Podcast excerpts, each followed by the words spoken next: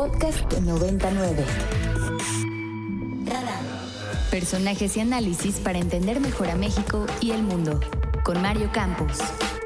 Bueno, este, miren, se confirmó que sí es José Noriel Portillo Gil, una persona que encontraron eh, muerta en Choy, Sinaloa, una eh, comunidad rural. Ya se confirma. Eso acaba de ocurrir hace unos minutos ahí en la conferencia del presidente. Y está con nosotros el doctor Luis Arriaga, nuestro rector aquí en la Ibero. Querido doctor, ¿cómo está? Muy bien, muchos, mucho gusto de estar aquí con ustedes. Muchas gracias por la invitación. Igualmente, rector. Además, ya tendremos oportunidad en otro momento de platicar de todo lo que está pasando con la Ibero, de los 80 años, eh, que estamos de fiesta, por supuesto, un día relevante porque es el día C, además, así que es el día de nuestra comunidad. Pero queremos platicar con usted, obviamente, de esto que está pasando, esto que se ha confirmado.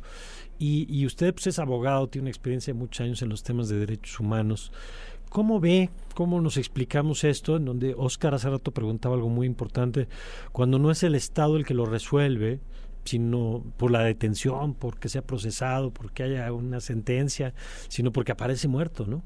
Sí, mira, hay tres elementos esenciales que debe haber en un proceso como el que se ha seguido en el caso de mis hermanos jesuitas y de dos personas más. El primer elemento es una investigación diligente, es decir, el acceso a la justicia. El segundo elemento que tiene que ser eh, debidamente eh, cumplido es el esclarecimiento de los hechos, es decir, el acceso a la verdad. Y el tercer elemento tienen que ser medidas encaminadas a una reparación del daño.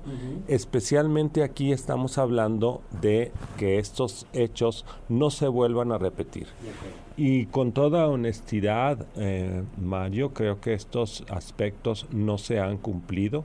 Eh, y que eh, ninguno de los tres y que bueno lamentamos también la muerte de cualquier ser humano sobre todo que se enmarca en un ambiente de violencia que marca el país. Entonces, por eso, pues estamos aquí también. Eh, el día de ayer la Compañía de Jesús se pronunció sobre este hallazgo y, bueno, rechaza también las imágenes de sobre este hallazgo y, bueno, pues ya eh, el presidente hace unos minutos acaba de confirmar la identidad, pero desde ahora se señala también que eh, si se trata, pues, de, si se tratase, en este caso ya se confirmó que se, de la persona implicada en el homicidio de los padres jesuitas y eh, además de dos personas más, eh, no es una solución al problema estructural de violencia que vive eh, la Sierra Tarahumara. Por el contrario, ¿verdad? Hay una ausencia de un proceso legal que te acabo de mencionar y hay un proceso abierto de medidas cautelares vigentes eh, que están otorgadas precisamente a los jesuitas que trabajan en la Sierra Tarahumara. Porque entiendo que tiene que ver esto con la protección, por ejemplo, que desde el principio se había demandado, ¿no? Porque, como bien usted explica, y en la propia confirmación del presidente así lo confirma, pues el entorno de violencia continúa, nada más que ahora ocurrió contra la persona que estaban buscando, pero la violencia sigue ahí. Y por eso la importancia de estas medidas. Así es, mira, las medidas cautelares son medidas de protección que se otorgan cuando las personas están en una situación de riesgo o vulnerabilidad. Ah, la, la, Comisión Interamericana, pues en este caso, dictó al Estado mexicano una serie de medidas cautelares para proteger sobre todo el derecho a la vida y a la integridad de la comunidad jesuita y del equipo de trabajo, en este caso de, de tres religiosas y, y, las medidas consisten en pues situaciones muy concretas, ¿verdad? Cámaras de seguridad, teléfonos satelitales, personas que acompañen a los padres a hacer sus labores pastorales en la región, en una región marcada precisamente por la violencia y la fuerte presencia del crimen organizado. Entonces, el darle carpetazo al caso me parece que es una decisión equivocada. ayer, ayer, ayer precisamente, pues yo ya cuando iba precisamente manejando hacia mi casa en, ya en la tarde, en la noche, pues iba escuchando la conferencia de prensa de la gobernadora y nos parece que es una postura errónea, ya la compañía se pronunciaría, se pronunciaría en unas horas, supongo, sobre eh, lo que acaba de decir el presidente, precisamente que se confirma que era pues el presunto asesino. Esto que dice rector es importante porque estoy seguro, y lo hemos visto en muchos casos, que la autoridad va a tratar de decir, a ver, el que estaba prófugo ya apareció, muerto pero apareció. Se acabó la bronca, ¿no? El caso ya está resuelto. ¿Cuáles son los temas que tendríamos que estar empujando? Y digo tendríamos como sociedad, pues más allá de que evidentemente este caso nos es cercano a los que estamos en la comunidad de la Ibero y, cerca de la comunidad jesuita, pero ¿cuáles son las líneas que tendrían que continuar en este caso, rector?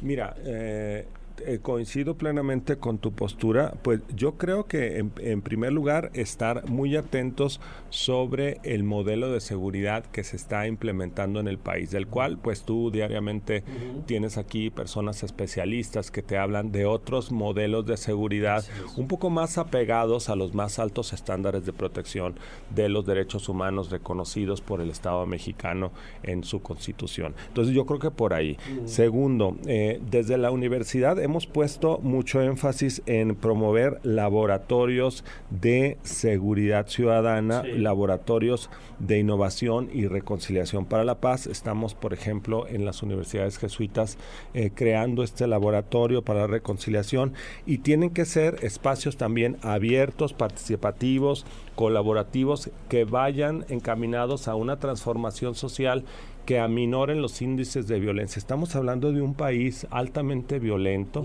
también, en donde también existen altos índices de impunidad. Entonces, me parece muy simplista esta postura de darle carpetazo al caso por una situación que ni siquiera hicieron ellos, ¿verdad? El cuerpo apareció eh, lamentablemente abandonado en un lugar de Sinaloa, pero no se indican eh, ningún esclarecimiento de hechos ni nada. Entonces, el darle carpetazo no significa que haya habido justicia, es ajusticiamiento en todo caso, ¿verdad? Pero no es justicia. y esa fue mi primera reacción eh, cuando vio la noticia. Sí. Porque además nos recuerda, rector, lo que acaba de pasar en Tamaulipas con el secuestro de estas personas estadounidenses y en donde el, propio crimen es el que le entrega a la autoridad los que dice que son los responsables, porque además que lo digan ellos pues no quiere decir que sean, se los entrega amarraditos ahí para que la policía nada más los detenga y los, los lleve a un proceso de juicio.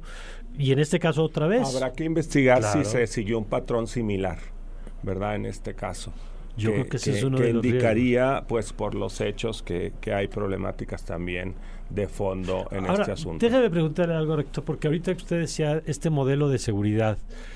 Eh, el problema es que hay tal nivel de, impunidad y hay tal nivel de hartazgo con la inseguridad que de pronto parece que estamos dispuestos a renunciar a cosas como los derechos.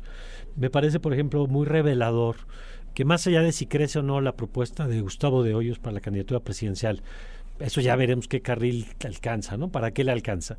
Pero sí me llama la atención que uno de sus primeros puntos es retomar lo de Bukele en El Salvador o poner la pena de muerte como bandera, porque habla de, de, que están leyendo, y eso es quizá la parte más preocupante, más allá de la ocurrencia de alguien, están leyendo que parece que hay un clima propicio para ese tipo de propuestas. Mira, eso es lo que llamamos algunos que hemos estudiado un poco los temas de derechos humanos, un populismo penal burdo que no va a solucionar los problemas de fondo, que no va a solucionar los problemas de impunidad activa, eh, como lo llaman también en Human Rights Watch, lo que está pasando en México, que significa pues una estructura de intereses que se benefician de la manipulación en el proceso de la ley. Eso es la impunidad activa y eso es lo que también tenemos que frenar en México, pero también a través de lo que nos toca hacer a nosotros como universidad, es decir, crear propuestas y, que, y procesos que observen la prevención, la promoción y la difusión de un modelo de seguridad ciudadana con proyectos basados precisamente en estos elementos que te acabo de mencionar desde un principio, en la verdad, en la justicia, en la reconciliación, en la paz. Yo creo que por ahí tenemos que ir caminando y la universidad tiene que hacer lo suyo y lo está haciendo y estamos tratando de responder desde una agenda de investigación aplicada para la incidencia y el desarrollo de buenas prácticas en materia de seguridad ciudadana pues mediante el fomento también de la creatividad y la innovación. Hay que innovar también en lo social, no solamente en lo tecnológico. Aquí tenemos todas las semanas a Ernesto López Portillo, por ejemplo, platicando de estos temas tan importantes. Pero, Oscar, tú tienes una pregunta para el rector. Sí, rector, buenos días. Le saluda Oscar Reyes. Buenos días, Oscar. Eh, y en este momento, con la información ya actualizada, ¿qué mensaje le, le daría a las autoridades a nivel federal, a nivel estatal, a los organismos eh, en relación a lo ocurrido? Mira, yo creo que el comunicado que emite eh, el día de ayer por la tarde la provincia de la Compañía de Jesús es muy claro, ¿verdad? Vamos a, a, redoblar esfuerzos para que se cumplan a cabalidad las medidas cautelares y el proceso que está vigente en este órgano internacional cuya sede está en Washington, D.C., en las medidas instaladas ya eh, a favor de los jesuitas y de las religiosas que trabajan en la Sierra Tarahumara. Y un mensaje muy importante también eh, que queremos dar es que los jesuitas no vamos a callar ante hechos de violencia y de discriminación, de deshumanización. Vamos a seguir presentes en la Sierra Tarahumara y trabajando pues en distintas obras para que haya en México paz, justicia, derechos humanos y se de veras se haya una reconstrucción real del tejido social, no medidas cosméticas como las que acabamos de escuchar el día de ayer en palabras de la gobernadora, ¿verdad? El caso no está resuelto, uh -huh. eh, me parece que no se le debe dar carpetazo, al contrario, abre heridas profundas sobre las deficiencias estructurales que tiene nuestro sistema de administración y procuración de justicia. Esa es mi postura. Pues nosotros sabremos de seguir atentos al tema y por supuesto conversando con usted, rector, que siempre nos da gusto recibirlo aquí en la cabina. Claro que sí, muchísimas gracias. Ya platicaremos de otros temas. Sí, también, que insisto, estamos de fiesta. Así, Así que es. también ya hablaremos de todo lo que está haciendo la universidad en ese sentido. Que sea buen día, buen día, C. Muchas gracias. Gracias.